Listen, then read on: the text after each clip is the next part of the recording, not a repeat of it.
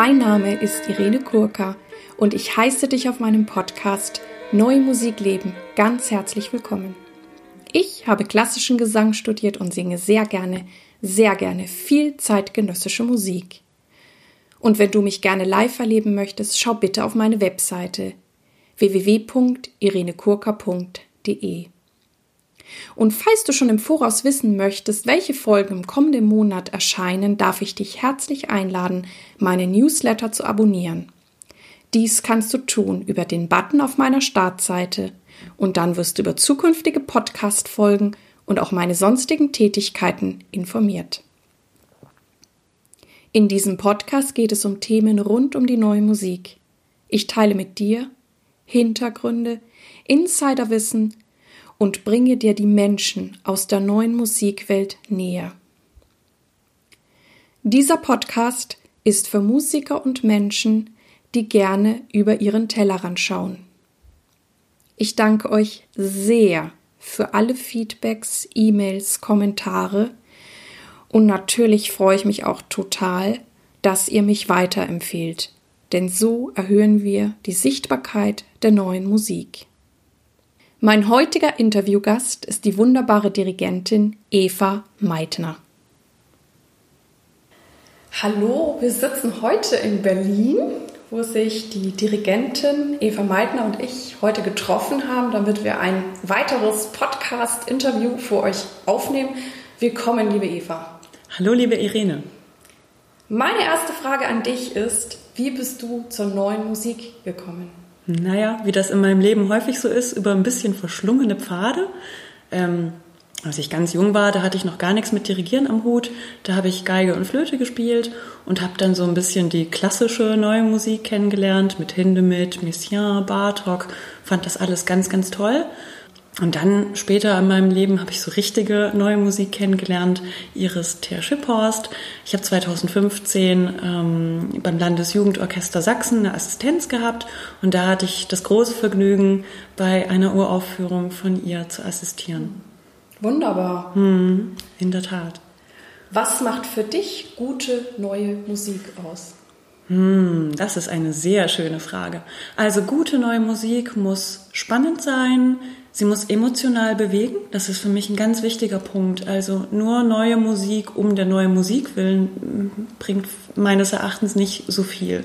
Also es muss einfach mitreißen und die Leute begeistern. Also ich habe auch schon viele neue Musik, neue Musikkonzerte erlebt, wo die Leute richtig getobt haben. Und so ist für mich ein gutes neue Musikkonzert. Genauso wie bei einer Brahms-Symphonie, dass die Leute danach richtig von den Stühlen äh, sich erheben und klatschen.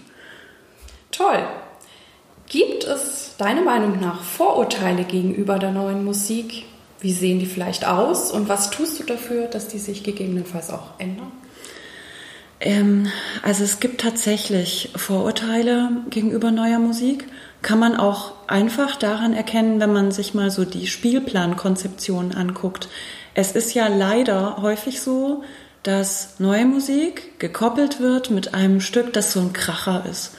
Und das finde ich hochgradig problematisch, muss ich sagen, weil das vermittelt so den Eindruck, ja, neue Musik ist so die Kür, das muss man so über sich ergehen lassen. Und dann gibt's Bruckner 7. Ähm, es hat auch ein bisschen was wie, wie bei einem Kind. Ähm, man gibt dem Blumenkohl zu essen und sagt, wenn du das jetzt hier so isst, ohne Soße, ohne irgendwas, dann gibt's das tolle Dessert danach. Ähm, und das finde ich wirklich schwierig, weil eigentlich hat neue Musik natürlich das Potenzial, einfach für sich selber zu sprechen und die Leute mitzureißen.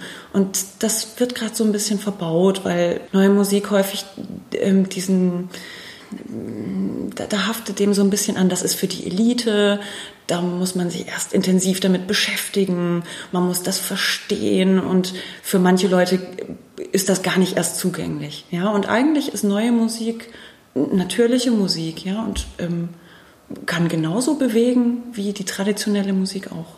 Du bist Dirigentin. Wie bist du zum Dirigieren gekommen? Das sind wieder die verschlungenen Seitenpfade.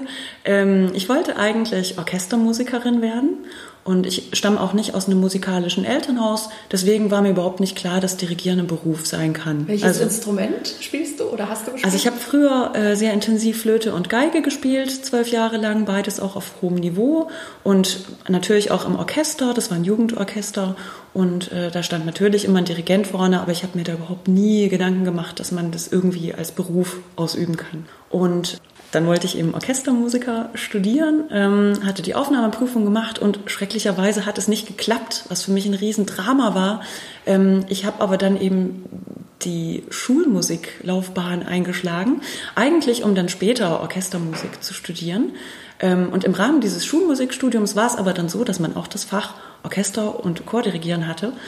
Und es war tatsächlich so, ich hatte das irgendwie auf dem, auf dem Stundenplan entdeckt und war ganz überrascht was wir da jetzt für komische Fächer haben. Und dann bin ich dahin, erste Stunde, Orchester dirigieren. Wir hatten irgendwie uns einen Taktstock kaufen müssen. Und dann stellte ich mich vor diese Truppe hin und habe angefangen zu dirigieren und habe gemerkt, okay, das ist es. Ich will nicht Orchestermusiker werden, sondern das ist genau das, was ich machen möchte. Also es war auch mit Proben von Anfang an kein Problem ganz natürlich. Und dann war für mich natürlich klar, das wird mein Beruf werden. Das ist ja eine großartige Fügung. Ja. Hast du dann das Schulmusikstudium noch fertig gemacht? Ich habe es beendet und ich bin auch sehr, sehr froh darüber weil das Schulmusikstudium ja quasi eine Art Studium Generale ist. Ne? In Deutschland gibt es das ja sonst nicht. Und ähm, wenn man jetzt wirklich nur ein Instrument studiert, dann ist man doch sehr eingegrenzt. Und äh, das Schulmusikstudium ähm, hat einen sehr, sehr weiten Blick mit sehr, sehr vielen Fächern. Und ich profitiere tatsächlich noch immer von, dieser, von diesem Umfassenden, das man mit diesem Studium äh, mitbekommen hat. Ja, ich glaube auch, dass man da sehr, sehr viel lernt. Ähm, genau. Also wir mussten dann auch neue Musik komponieren. Das war dann natürlich Ui. auch nochmal, also man hatte, man hatte ja, da wo ich studiert habe zumindest, es ist ja in jedem Bundesland ein bisschen anders. Ich habe in Trossingen studiert, also Baden-Württemberg, und da gab es immer Tonsatz, traditionell, und Tonsatz neue Musik. Und ich hatte einen ganz, ganz tollen Lehrer, der hat uns dann einfach irgendwie Stücke komponieren lassen. Und das fand ich total spannend, weil man dann plötzlich auch einen ganz anderen Zugang zu neuer Musik natürlich Super. hat. Das finde ich echt toll. Also mir fällt da ein, ich habe ja, ich habe in den USA studiert mhm. und ähm, da gehörte es tatsächlich auch dazu, dass ich ähm, zwei Semester Chordirigieren belegen mhm. musste, was glaube ich in Deutschland nicht so verbreitet ist. Das muss, mussten irgendwie alle, also entweder Chor oder Orchester dirigieren und ich fand das einfach toll, mal so die Perspektive zu wechseln. Nicht, dass ich jetzt sage, ich könnte das, aber einfach mal zu wissen, mhm. was muss der sich da eigentlich alles oder die sich überlegen, dass das funktioniert und ähm, ich fand das auch sehr, sehr bereichernd, einfach zu wissen, mhm. wie ist es da vorne. Sonst ist es auch sehr abstrakt. Ne? Das ist Richtig. genau der Punkt. Also ab dem Moment, wo man das macht, ist es plötzlich was total Handfestes und dann versteht man erst, was das für eine unglaubliche Leistung ist. Ne? Auf jeden Fall. Jetzt bist du ja Dirigentin mhm. in einer, sage ich mal, Männerdomäne. Wie erlebst du das oder wie wird man da unterstützt oder wie ist dann so ein Werdegang als Dirigentin? Also es ist tatsächlich eine sehr spannende Reise. Als Dirigentin erlebt man sehr absurde Situationen, muss ich einfach mal so sagen, weil es tatsächlich passiert, dass man im Zug sitzt und sich ganz nett unterhält und dann kommt es natürlich auf das Thema Beruf und wenn man dann gefragt wird, was man denn beruflich macht und man sagt, man sei Dirigentin, dann kommt ganz häufig großes Erstaunen äh, mit der Rückfrage, ach, als Frau, das ist ja total spannend. Und man sich denkt, also eine Anwältin hat sowas nicht. Ne? Wenn man sagt, ich bin Anwältin, dann gibt es kein großes Aha und Oho. Und gibt es das denn und funktioniert das denn und geht das denn? Also das ist schon etwas, was mich sehr verwundert, was auch wahrscheinlich damit zu tun hat, dass man halt kaum Dirigentinnen sieht. Zumindest, wenn es jetzt um Dirigenten, Dirigentinnen geht mit hohem Bekanntheitsgrad. Ne? Ist, glaube ich, noch so ein Klischee von diesem alten, weißhaarigen Mann, der da mit unglaublicher Würde vorne steht. Und dass da irgendwie eine junge Frau noch dazu vorne steht, das ist dann doch ähm, überraschend für viele. Bei Orchestermusikern, muss ich sagen, habe ich bisher nur positive Rückmeldungen ähm, bekommen. Das war nie ein Problem. Also sobald man sich mit Musikern unterhält, ähm, hat man dieses Aha-Erlebnis eigentlich nicht. Aber auch da ist es so, dass die Leute dann zu einem kommen und sagen, oh, ich finde das so toll, dass sie das als Frau machen, das ist ja total spannend. Naja, also es ist einfach noch nicht weit verbreitet. Und was sind da so die Herausforderungen? Die Herausforderungen. Ich habe natürlich schon ein bisschen einen anderen Ansatz vielleicht äh, mit, mit dem Dirigieren. Für mich ist das eine Sache von Kommunikation. Also ich versuche auch immer Kommunikation zwischen den Orchestermusikern zu ermöglichen, natürlich auch mit mir. Also ich habe wahnsinnig gerne Blickkontakt. Ähm, es hat auch sehr viel mit ähm, Erspüren zu tun, dass man merkt, wo braucht ein Musiker mich jetzt, wo braucht er Freiheit. Also das ist für mich so eine sehr feinfühlige Sache und hat für mich nichts mit diesem Despotentum zu tun, wo man irgendwie sagt, wo es lang geht. Es gibt natürlich Momente, wo eine Führung gebraucht wird, aber auch da versuche ich dann auch, sobald es nicht mehr gebraucht wird, mich da so ein bisschen zurückzunehmen, um Musik zu ermöglichen ne? und nicht um das irgendwie durchzupeitschen. Mhm. Toll, bist du also sehr flexibel in den ja. verschiedenen Situationen. Ich habe auch über dich gelesen, dass du eine Dirigentin bist, die im Kleid dirigiert. Das ist ja ein schöner Anblick. Wie kommt es dazu? Das ist tatsächlich auch wieder eine sehr interessante Geschichte. Also ich habe ähm, bis 2015 immer ganz normal in Hose dirigiert und muss auch sagen, ich fand das immer ganz seltsam, äh, diese Überlegung, dass man im Kleid sich vorne steht. Weil ich immer die These vertreten habe, ich möchte eigentlich nicht, dass mein Geschlecht irgendwie eine Rolle spielt. Und dann 2015 beim Silvesterkonzert in Hoyerswerda hatte ich irgendwie Lust, ein Kleid anzuziehen und dachte, ja, jetzt ist, ich, ich fühle mich wohl darin, ich möchte das jetzt einmal machen. Und dann war es unglaublich spannend zu sehen, was für Reaktionen dadurch hervorgerufen wurden. Also die Leute kamen nach dem Konzert wirklich noch wochenlang zu mir und haben gesagt, wie toll das sei, dass ich im Kleid dirigiert habe und, und wie schön das aussah. Und ich fand das so skurril, weil niemand zu einem Dirigenten wie Simon Rattle gehen würde und sagen würde, Herr Rattle, Sie haben so schöne Schuhe beim Konzert gehabt oder dieses Hemd, was sie anhatten, das war aber wirklich mal eine ganz, ganz tolle Sache. Also natürlich spielt die Erscheinung bei jedem Musiker auf der Bühne eine Rolle und natürlich wird es wahrgenommen, aber es wird nicht thematisiert. Und ich habe ja in diesem Konzert nichts anders gemacht als sonst. Ich habe nur eben im Kleid dirigiert.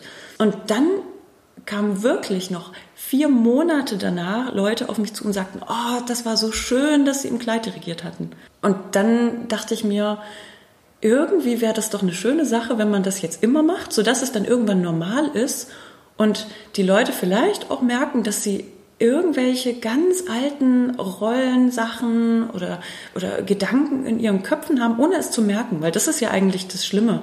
Also, dass man denkt, es wäre überhaupt kein Problem, wer da vorne steht und das Geschlecht spielt keine Rolle und irgendwie tut es das doch. Und ich würde die Leute gerne so auf positive Weise damit konfrontieren, sodass es dann hoffentlich irgendwann kein Thema mehr ist ob da eine Frau vorne steht und was sie anhat.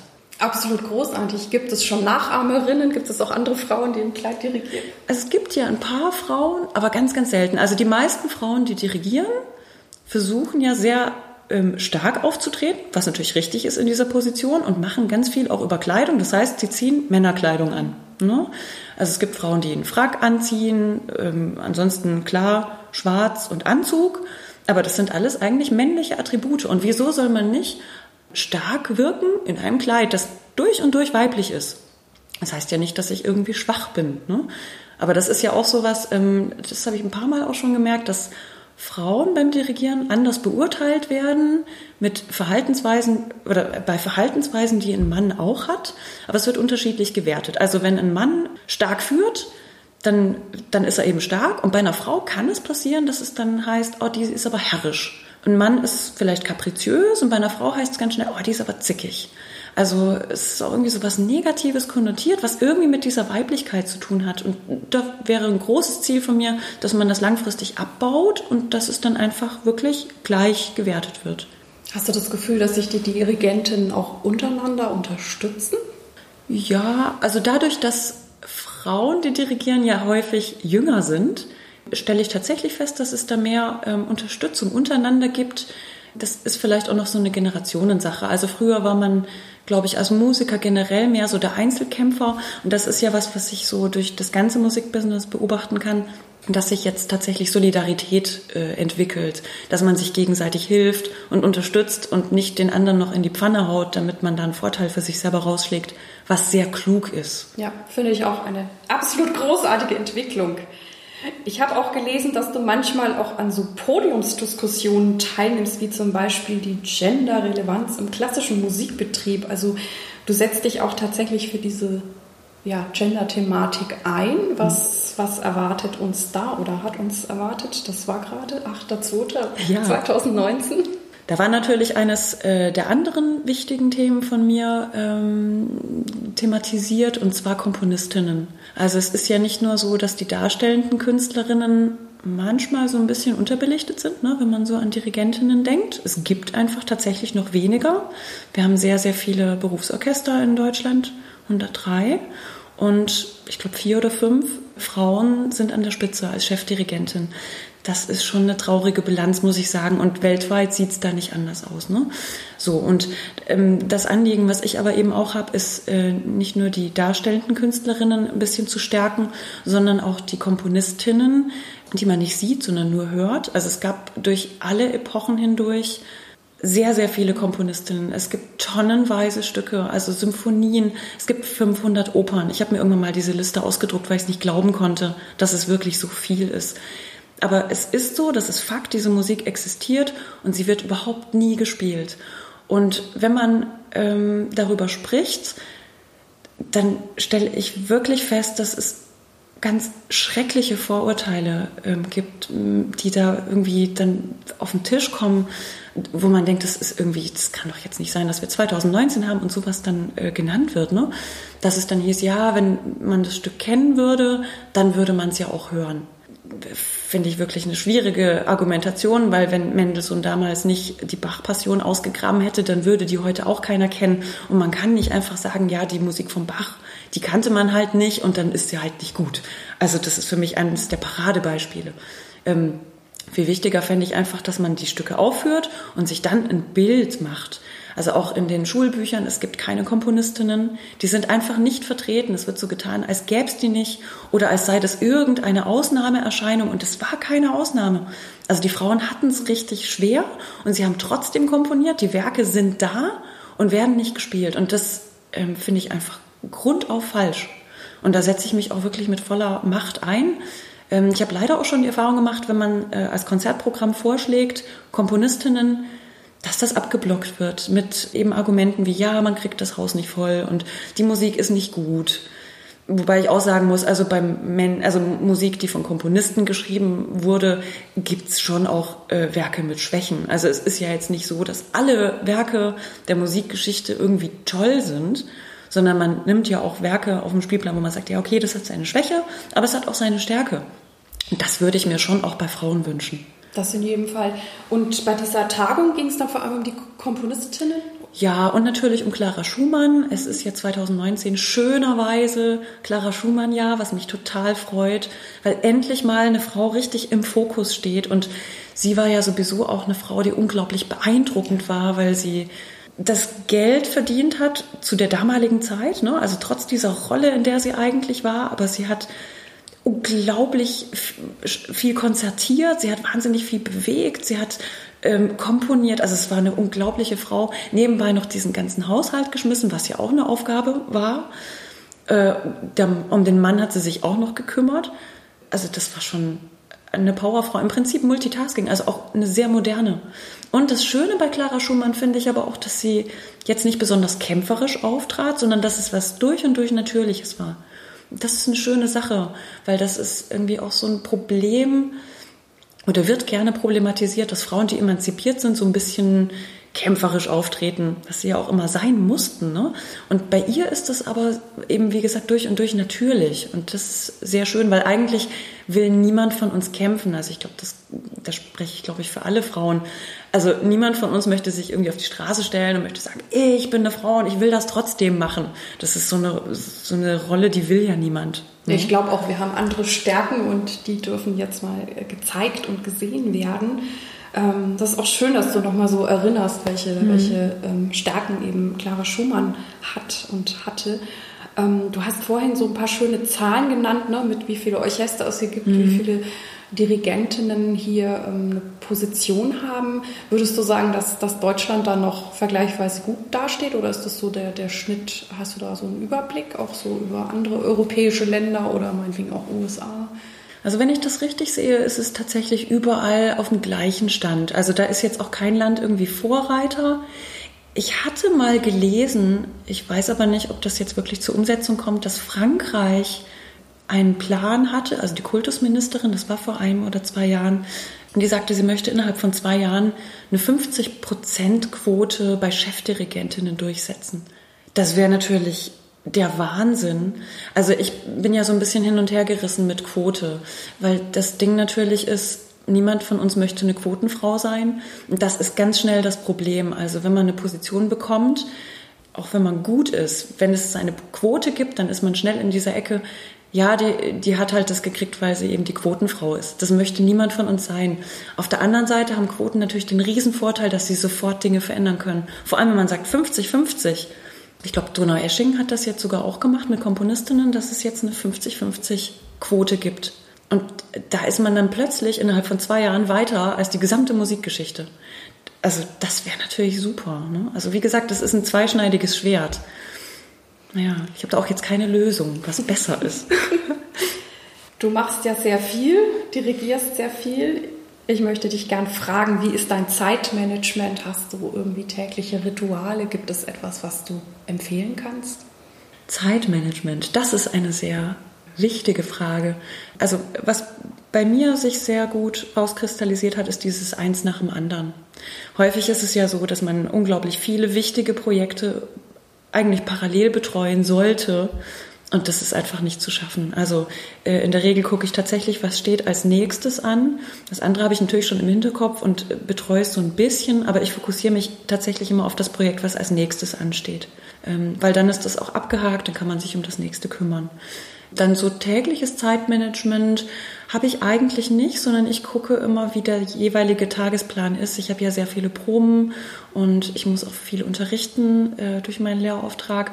Und da ist man nicht ganz flexibel in der Zeit. Also manchmal nimmt man sich dann auch die Zeit, natürlich. Aber ähm, ich habe jetzt keinen strikt, strikten Plan. Ähm, ich habe eine Morgenroutine, die sich sehr bewährt hat. Ich mache jeden Morgen erstmal 15 Minuten Yoga was einfach sehr wichtig ist, um sich zu erden, finde ich, und auch ein bisschen Klarheit zu kriegen, wie man den Tag gestalten möchte. Dann habe ich eine To-Do-Liste, ähm, einfach damit ich weiß, was prinzipiell alles ansteht. Und ich nehme mir dann aber immer so die drei wichtigsten Punkte für den Tag vor, dass man auch so ein Erfolgserlebnis hat und nicht total untergeht. Ähm, und was ich auch schon seit wirklich 20 Jahren jetzt mache, ist jeden Tag eine Stunde spazieren zu gehen. Und zwar ohne irgendwie Musik zu hören, sondern Stille. Also Stille ist für mich auch so ein essentieller Bestandteil, um kreativ zu sein. Das kann ich auch sehr gut nachvollziehen und ähm, ich finde auch das mit dem Spazierengehen, ich, also ich finde es auch oft total wichtig, mhm. so einen Ausgleich zu haben zu allem, was ich mache oder wenn ich dann auch mal wieder viel irgendwie am Computer gesessen habe. Und ähm, ja, ich glaube, da, da kann man jetzt einiges, einiges ähm, von mitnehmen, was du so gesagt hast. Also ich finde es total schön, dass du sagst, dass, es, dass du dich auf drei To-Dos fokussierst, mhm. ähm, weil ich auch so selber die Erfahrung gemacht habe oder auch weiß, dass wenn sich Leute zu viele To-Dos aufschreiben, dann sind sie komplett überfordert oder haben eben das Gefühl, dass sie das gar nicht schaffen. Und, und wenn man das wirklich von vornherein wirklich sagt, was ist jetzt wirklich das, das Allerwichtigste und das dann auch wirklich schafft, dann ist es ja, wie du sagst, dann mhm. habe ich ein Erfolgserlebnis und ja, manchmal mache ich dann noch vielleicht ein, ein viertes To-Do, was nicht mehr ganz so wichtig ist. Oder ich gehe dann länger spazieren. manchmal ist es auch ein To-Do, dass man sagt, dass, ähm, heute ist der Tag dafür. Ich nehme mir nur diesen einen Punkt vor und das wird auch eine zeitaufwendige Sache, aber das mache ich heute. Und wenn ich das geschafft habe, dann ist es super. Das ist mein Tagesziel. Sehr gut. Wofür bist du derzeit dankbar? Oh, dankbar. Hm. Ich bin tatsächlich dankbar, dass ich diesen Beruf ausüben darf. Das ist für mich ein sehr, sehr großes Geschenk. Also auch diese, diese verschlungenen Schicksalswege haben mich immer zu, hm, soll ich sagen, zu, zu was Gutem gebracht.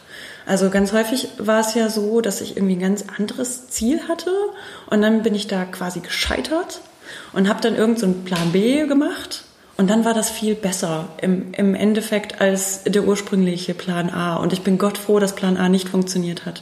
Also das hatte ich echt schon ein paar Mal. Ich wollte ja eben eigentlich Orchestermusik studieren. Dann bin ich Plan B habe ich Schulmusik gemacht und bin dadurch zu diesem tollen Beruf gekommen. Dann wollte ich eigentlich an einer anderen Musikhochschule studieren. Also ich habe in Weimar studiert, das war meine Wunschhochschule. Ich habe aber immer gedacht, das schaffe ich sowieso nicht, weil das ist ja so die Dirigentenschmiede in Deutschland. Und da dachte ich, ach komm, vergiss es, kommst nicht zur Dirigentenschmiede, das kannst du gerade knicken. Und dann wollte ich woanders Aufnahmeprüfung machen oder habe es gemacht wurde nicht genommen und war dann so verzweifelt, dass ich dann dachte, so jetzt ist es auch egal, ich bewerbe mich jetzt in Weimar, das schaffe ich eh nicht, ist mir egal, ich mache das jetzt und dann hat es geklappt. Also das ist irgendwie ganz verrückt, ähm, auch mit der Freiberuflichkeit. Ich hatte eigentlich geplant, wie das halt so ist, dass man ähm, sich bewirbt und dann kriegt man eine Stelle an einem Opernhaus und war total traurig, dass das nicht geklappt hat. Das habe ich versucht, hat nicht funktioniert und muss sagen, dass ich jetzt mit meiner Freiberuflichkeit unglaublich glücklich bin, weil mir das sehr viel Freiheit ermöglicht, weil ich zum Beispiel auch das mit den Komponistinnen entdeckt habe. Das hätte ich, glaube ich, in einem konventionellen Opernbetrieb nie wahrgenommen, weil man dann doch irgendwie auf sein Standardrepertoire eingeschossen ist und man macht halt die Stücke, die irgendwie alle machen und man sucht nicht. Und ähm, das Schöne ist eben, wenn man sucht, dann entdeckt man wahnsinnig viel und ich möchte es nicht missen. Also mein, mein Leben so verworren und verschlungen das war, ist ein sehr schönes. Und ich bin sehr aufgeregt, wo mich die Reise ähm, hinführt. Dafür bin ich sehr dankbar für dieses Unvorhersehbare. Wer oder was hat dich am meisten geprägt und inspiriert? Also mein, mein Lehrer in Weimar, ähm, Martin Hoff, hat mich sehr ähm, geprägt, weil er ist leider gestorben, sehr jung. Ich habe dirigentisch unglaublich viel von ihm gelernt und er war jemand, der ähm, er hatte seine Ziele, hat aber nicht großartig drüber gequasselt, sondern hat es einfach gemacht. Also mit einer unglaublichen inneren Stärke, aber ohne ähm, das irgendwie aufgeregt zu, zu vermitteln. Und das fand ich unglaublich beeindruckend und ähm, das habe ich mir eigentlich auch auf die Fahnen geschrieben und versuche das zu machen. Also dass man wirklich ein authentischer Musiker ist, das ist ein bisschen schwierig in der heutigen Zeit, weil ja irgendwie viel über Marketing läuft und das hat alles so was Aufgeregtes. Aber der Kern des Musizierens ist ja eigentlich dieses unglaublich Authentische und auch dieses Ernsthafte. Und das hat mich sehr beeindruckt. Und das versuche ich auch zu leben. Und was bei ihm auch war, er war ein sehr menschlicher. Das ist ja auch was in unserer Branche gibt es ja schon so nicht so schöne Erfahrungen. Also ich habe auch selber natürlich welche gesammelt. Ähm, das, also alles Mögliche, was einem da halt so in den Kopf geworfen wird. Man hat kein Talent und wird es nie schaffen. Ähm, oder ich habe auch gehört, ich als Frau kann ja kein Wagner dirigieren. Ich habe dann auch nachgefragt, warum. Dieses, naja, wegen meiner Physis, weil Frauen halt nicht so stark sind äh, und nicht so viele Muskeln haben. Was übrigens Quatsch ist, ich habe es gemacht und es geht. Also ich habe keine bleibenden Schäden davon getragen. ja, also dieses Menschliche zu leben ne, und auch diese Solidarität, von der ich sprach. Also das ist jetzt in unserer Generation weiter verbreitet, aber da war er auf jeden Fall ein leuchtendes Vorbild. Er hat nie schlecht über jemanden geredet. Und ich versuche das nach Möglichkeit auch. Also selbst wenn man vielleicht nicht so gute Erfahrungen macht, dass man dann einfach drüber schweigt ne, und dann nicht noch Öl ins Feuer gießt. Was bedeutet es für dich, sich treu und authentisch sein in dem Musikbusiness und wie gelingt dir das? Mm, also ich mache eigentlich nur Konzerte, wo ich wirklich davon überzeugt bin, dass es, dass es eine Nachhaltigkeit hat für mich selber und auch, dass ich damit Menschen erreichen kann. Also jetzt nur irgendein Konzert zu machen, ich weiß nicht, für den Lebenslauf käme für mich nicht in Frage. Also ich stehe hinter allen meinen Konzerten, die ich mache und ähm, das ist für mich eben Authentizität. Also, dass man wirklich Stücke macht, wo man sagt, okay, diese Komposition ist meins. Das ist ja manchmal auch die Aufgabe. Hin und wieder lernt man ja irgendwie Stücke kennen und kann damit noch nicht so viel anfangen. Und da versuche ich aber eigentlich auch immer irgendwie einen Weg zu finden, dass das mein Stück wird. Und bisher, toi toi toi, ist mir das immer gelungen. Und dann kann man auch Menschen erreichen. Also für mich ist wirklich so ein, so ein Horror, das habe ich irgendwie ich weiß nicht, irgendwie, manchmal hat man so das Gefühl, die Leute stehen da und wie so Maschinen und, und lassen da irgendwie Musik ab. Und so möchte ich nicht sein, niemals. Was bedeutet für dich Erfolg? Hm, Erfolg hat für mich sehr viel mit Glück zu tun. Also Erfolg ist auch sowas, dass man an sich selber misst. Erfolg ist Zufriedenheit. Ja, also ich koppel das auch so ein bisschen ab von diesem, ähm, dass man bestimmte Ziele hat und wenn man die erreicht, dann ist alles toll. Wenn man die nicht erreicht, dann ist man gescheitert. Also ich sehe das ein bisschen anders. Ähm, es ist ja auch so interessanterweise, dass die Innenwelt sich ändert. Also das, wo ich früher gedacht habe, das ist ein Riesenerfolg, wäre für mich jetzt gar nicht mehr so, weil ich auch festgestellt habe, viele Menschen, die erfolgreich sind, ähm, wahnsinnig unglücklich sind und immer nach dem Nächsten suchen. Also ja, das ist tatsächlich das. Also Erfolg hat für mich sehr viel mit Zufriedenheit und mit Glück zu tun. Ich möchte etwas machen, was mich beseelt und was auch andere Menschen beglückt. Hast du eine Vision oder treibt dich etwas an? Ja, ich möchte Musik erlebbar machen. Das ist eigentlich meine Vision und wirklich jede Musik. Also das ist auch der, der Punkt, warum es mir in der Seele wehtut, dass man diese Werke von Komponistinnen nicht spielt. Also ich es gibt ja ein paar Tonaufnahmen und jedes Mal, wenn ich die höre, also Ethel Smythe Musik oder Amy Beach, es gibt keinen objektiven Grund, warum man diese Werke nicht aufhören sollte. Und es tut mir richtig weh, dass das nicht passiert. Und meine Vision ist, dass man das tut. Und da bin ich auch wirklich bereit, alles für zu tun, was irgendwie möglich ist. Wir sind bei der letzten Frage angekommen. Welchen Tipp möchtest du jungen Künstlern geben? Geht euren Weg. Also lasst euch nicht beirren. Es gibt ja immer viele Leute, die wissen, wie es geht und es gibt 35.000 Ratgeber und letztendlich ist aber die Aufgabe, die jeder hat, seinen eigenen Weg zu finden und nicht zu gucken, also das ist sowieso eines der wichtigsten Dinge, nicht links und nicht rechts gucken, was die anderen machen und sich nicht vergleichen. Man muss das machen, was man selber für richtig hält. Natürlich sollte man sich Rat holen, das ist überhaupt nicht der Punkt, aber eben dieses Authentische. Also das machen, was einem, was einem bewegt und was man im Herzen trägt. Liebe Eva, ich danke dir sehr für dieses bewegende und spannende Interview, dass das hier geklappt hat, dass wir uns sehen. Ich wünsche dir natürlich ganz viel Glück für all deine Vorhaben, auch für die Komponistin und freue mich auf das nächste Mal, wenn wir uns wiedersehen. Liebe Irene, ich möchte mich auch ganz herzlich bedanken. Es war mir ein Vergnügen, hier zu sein und vielen Dank für die tollen Fragen. Ich hoffe, du konntest viel für dich mitnehmen und ich freue mich auf deine Ideen, Anregungen, gerne über Facebook und natürlich freue ich mich auf eine Interaktion mit dir. Vielen Dank, dass du bei mir eingeschaltet hast. Ich hoffe, es hat dir gefallen und dich inspiriert. Ich freue mich sehr, wenn du dir Zeit nehmen kannst, mir und diesem Podcast eine 5-Sterne-Bewertung auf iTunes abzugeben. Ich danke dir. Dir alles Gute. Lebe deine Musik, lebe dein Leben und bis zum nächsten Mal, deine Irene.